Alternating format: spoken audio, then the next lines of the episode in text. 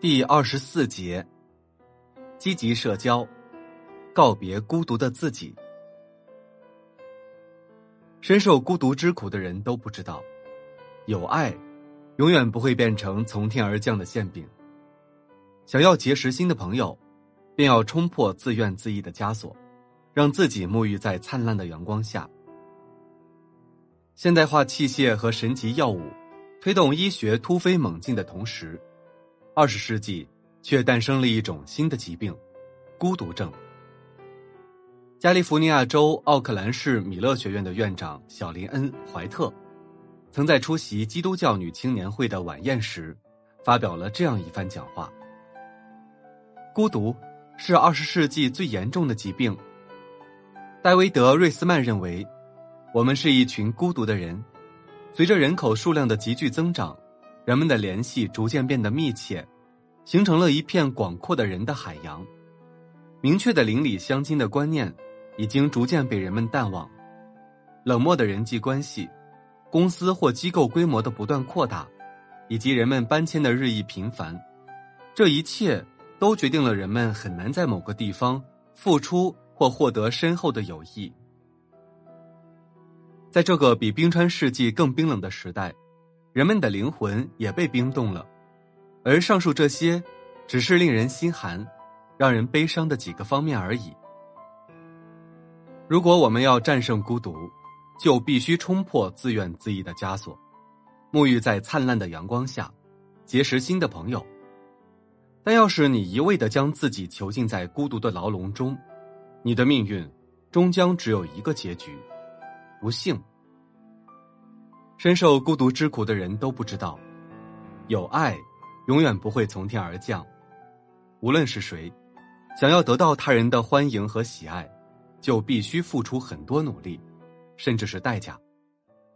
不管遇到任何事情，遭遇任何苦难，都不能成为你不快乐、不幸福的理由。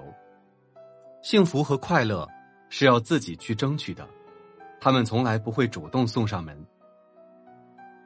我还听说过这样一个故事：一艘游轮正徜徉在地中海碧蓝的水面上，上面有很多正在度假的夫妻。单身的男性或女性也不在少数，他们听着动听的音乐，欢快的翩翩起舞。其中，一位六十多岁的单身女性尤为引人注目，因为她显得那么快乐和善。但事实上，她和我的那位朋友一样，也遭受了丧夫之痛。但现在，她已经重新找回了快乐。她的丈夫是她生命的全部。是她活下去最大的理由。丈夫去世后，她一度感到绝望，幸好她喜欢画水彩画，于是把画画当成了精神寄托。在很长一段时间里，她几乎与外界隔绝了，甚至连一个吐露心声的对象都没有。他不断的问自己：怎样才能成为受欢迎的人？怎样才能让别人接纳他？后来，他找到了答案。为此，他主动的奉献了自己的一切，而不是被动的等着别人施舍的同情。从那时起，他开始忙碌而开心的生活。他专心的画画，脸上始终带着微笑。他经常拜访亲朋好友，在给每个人都带去欢乐的同时，却绝不久留。很快，他成了大家欢迎的人，经常有人邀请他吃晚餐。或参加各种聚会，他还在社区的会所里举办了个人画展，深受好评。自从参加了这次地中海之旅，友善、和蔼、快乐的他，给很多人留下了深刻的印象。很多人成为他的好朋友，他所到之处，留给人们的都是快乐和欢笑。这就是人们对他最好的评价，和最大的赞赏。幸福对于每个人都是公平的，只有你内心深处真正的、深切的渴望得到幸福，并为之付出百分之百的努力，幸福之神才会降临。好几年前，我认识了两个女孩，他们在纽约东区合租了一间公寓。两个女孩都长得很漂亮，都有一份光鲜亮丽的工作，并且希望通过自己的努力，能在这个大都市闯出一片天地。其中一个女孩，在我看来，正在做聪明人应该做的一些事。她认为大都市的单身女孩必须认真的规划自己的生活，并制定合理的奋斗目标。她经常去一家教堂，踊跃的参加各种各样的集体活动。她还加入了一个研讨会，并报名参加了一门改善自己个性的课程。她的薪水，大部分花在了人际交往和各种各样的生活内容方面。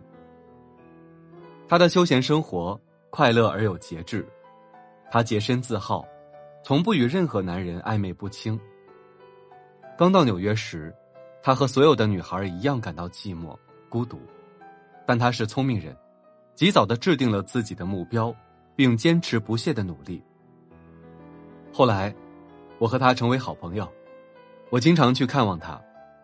她的丈夫是一位极具聪明才智的年轻律师，结婚后生活的很幸福。她终于达成了自己的目标，她得到了幸福快乐的人生。